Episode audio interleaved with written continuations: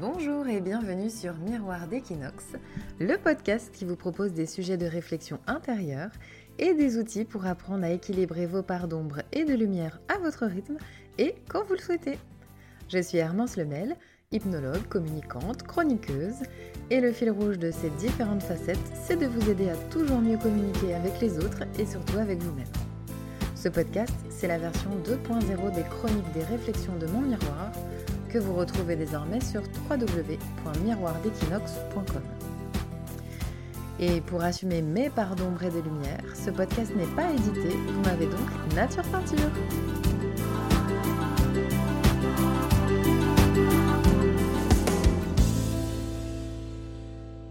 Le sujet du jour, c'est un message reçu par une de mes vieilles auditrices, j'allais dire, alors qui n'est ni vieille ni une auditrice, donc euh, bon, comme d'habitude, je vous le sors comme ça vient dans ma tête. Euh, j'entends par là une, une, de mes euh, chroniqueuses, une, de celles qui a suivi les chroniques depuis le tout début, qui m'a envoyé un petit message il y a quelques semaines pour me poser une question. Comment on fait pour aider quelqu'un qui ne veut pas être aidé? Et alors là, c'est une très bonne question. Je suis désolée d'avoir répondu un peu tard, mais vous aurez compris que mon post-op était un petit peu plus longuet que prévu. Euh, donc ça va être notre sujet du jour, comment aider quelqu'un qui ne veut pas être aidé. Et notez au passage que j'assouvis un vieux rêve de tenir un courrier du cœur comme à l'époque. C'est une version très modernisée de ceci. Alors, qu'est-ce qu'on fait alors quand on veut aider quelqu'un qui ne veut pas être aidé? Alors, comme je ne sais pas de quoi exactement tu me parles, je vais évoquer plusieurs pistes au démarrage, mais vous allez voir qu'elles se regroupent tout au final. On fait quoi quand on a un super pote, un parent, un collègue qu'on voit être pas bien, être dans la merde, être déprimé, être euh, schnouf bof, et qui ne veut pas être aidé? Alors déjà, assurez-vous qu'il soit bien dans la merde. je sais que c'est bizarre, mais c'est pas parce qu'on a l'air d'être pas bien qu'on l'est vraiment. C'est pas parce qu'on a l'air d'être pas bien qu'on n'est pas aidé ou pas suivi, mais peut-être juste qu'on n'a pas envie de l'étaler. Euh, donc, première des choses, on s'assure que ce qu'on croit être vrai l'est vraiment. Comment on fait? Bah, En général, on pose la question. Si la personne est complètement fermée, on regarde dans son entourage. Si c'est vous, l'entourage, et que euh, voilà, c'est clair et net qu'il y a un problème, Ok, on peut passer à l'étape suivante, mais assurez-vous de valider déjà cette première étape. La deuxième étape, c'est posez-vous la question pourquoi vous, vous voulez l'aider? Est-ce que c'est pour lui ou est-ce que c'est pour vous? Les raisons purement altruistes, j'ai un peu la conviction que ça n'existe pas vraiment complètement. Moi, j'aime aider les gens, mais en fait, quand j'aime aider les gens, euh, j'ai l'impression d'être utile et du coup ça satisfait mon besoin d'utilité. Donc euh, finalement c'est altruiste mais pas vraiment. Donc bon, on va quand même imaginer que c'est des raisons purement altruistes. Bah, dans un premier temps, vous pouvez vous demander quelles sont les valeurs importantes de cette personne? Est-ce que c'est quelqu'un pour qui la justice est importante? Est-ce que c'est quelqu'un pour qui la vérité ou dire les choses franchement est important est-ce que c'est quelqu'un qui positionne le travail ou l'amour ou la famille dans ses priorités? Et ensuite, du coup, vous pouvez la mettre face à son paradoxe. Quand elle fait telle ou telle chose, ou quand il fait un truc à la... voilà, comme, ça, eh ben peut-être qu'il fait un truc complètement à l'envers de sa valeur importante. Peut-être que quelqu'un qui a une valeur famille très importante, mais qui n'a que des comportements destructeurs envers sa famille, ben on peut lui dire euh, là tu peux pas me dire que tu peux pas me dire que la famille c'est important parce que tout ce que tu fais en fait fait du mal à ta famille. Et peut-être qu'il s'en rendait pas compte jusque-là et que du coup hop ça va suffire. Mais en, général, en tout cas si toi tu me poses la question, j'imagine que tu as peut-être déjà essayé de l'aider et que ça n'a pas fonctionné. Et là, c'est un peu comme euh, quand tu pousses le vélo de ta gamine. Imagine, elle a 3 ans, elle enlève ses petites roulettes et elle veut apprendre à pédaler. Et toi, tu la pousses euh, par la selle, par le dos, sur des dizaines de mètres, tu cours, tu te pètes le dos en deux. Elle veut toujours pas réussir à y arriver. Tu lui montres avec tes pieds, tu fais le mouvement, avec les pédales, tu lui expliques. Peut-être ça commence à t'agacer. Tu continues. Tu lui dis Regarde comment il fait le petit voisin, regarde, fais comme le petit voisin. Et ta fichue gosse, elle veut toujours pas imprimer ce putain de mouvement de rotation des pédales. Et donc, elle se ramasse systématiquement après chaque tentative. Bon, pour en revenir à des moutons un peu plus glamour, aider quelqu'un qui ne veut pas être aidé, bah, ça reviendrait un peu à utiliser un droit d'ingérence que personne ne nous aurait accordé. Ça me fait penser à un de mes clients qui était venu me voir euh, uniquement pour faire plaisir à son épouse. Ce monsieur avait une addiction à l'alcool, aucune envie de changer ça. Il y voyait franchement pas d'autre problème que le fait que sa femme euh, en avait marre.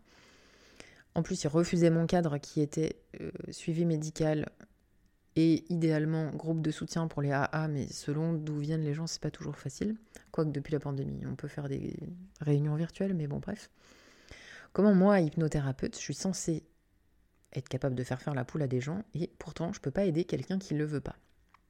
En vrai, peut-être je pourrais l'aider, mais euh, cette espèce d'hypnose coercitive qui est pas du tout ok pour moi, euh, dans une hypnose, on va dire collaborative, on peut pas aider quelqu'un qui ne le veut pas. Et moi, toute puissante que je suis, grande maestria magicienne de tous les pouvoirs du temps, de l'énergie, de l'univers, ben je peux pas. C'est moche, mais c'est vrai. C'est un peu comme, euh, voilà, la pluie ça mouille. je, peux, peux pas faire autrement. Comment éviter ça? Ben, Ce n'est pas possible.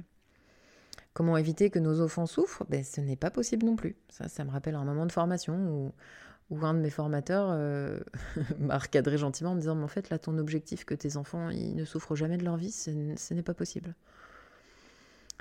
Donc, comment aider quelqu'un qui ne le veut pas profondément? Bah, c'est pas possible non plus. C'est ce qu'on appelle un objectif utopique. Et je sais hein, combien c'est dur d'accepter que cet ami boive, d'accepter que ce parent parte complètement en sucette ou que cet enfant puisse se droguer. C'est même plus que dur, hein, c'est terrible. Mais en fait, même si vous le kidnappiez, ce qui, je le rappelle, n'est pas légal, euh, pour le forcer à faire une cure, ben, ça marchera le temps de la cure. Mais il y a quand même de grandes chances pour que ça ne fonctionne pas sur le long terme.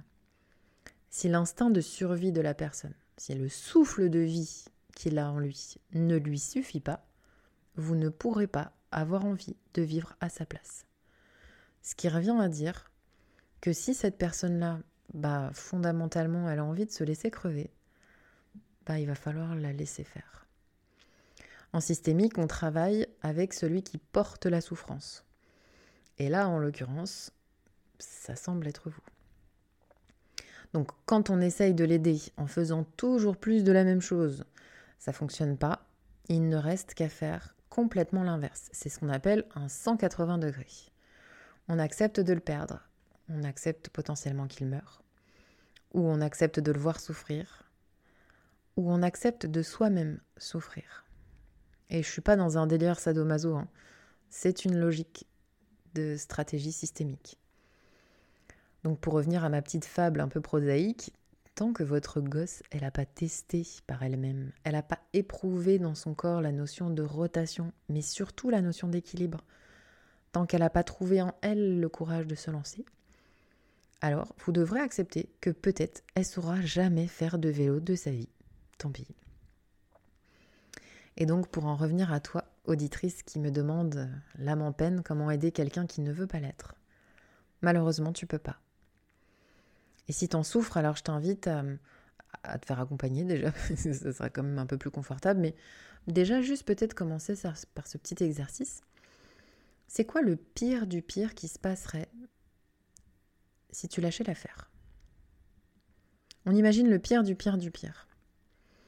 Et je vais te proposer chaque jour, pendant 5 minutes, de te confronter à l'idée de faire avec. Et vraiment, je, le sais, ça va pas être cool, hein, on va pas se mentir, c'est pas hyper confort. Mais c'est comme ça que ça va fonctionner en fait. Alors j'aimerais te dire autre chose, j'aimerais avoir une baguette magique, vous le savez.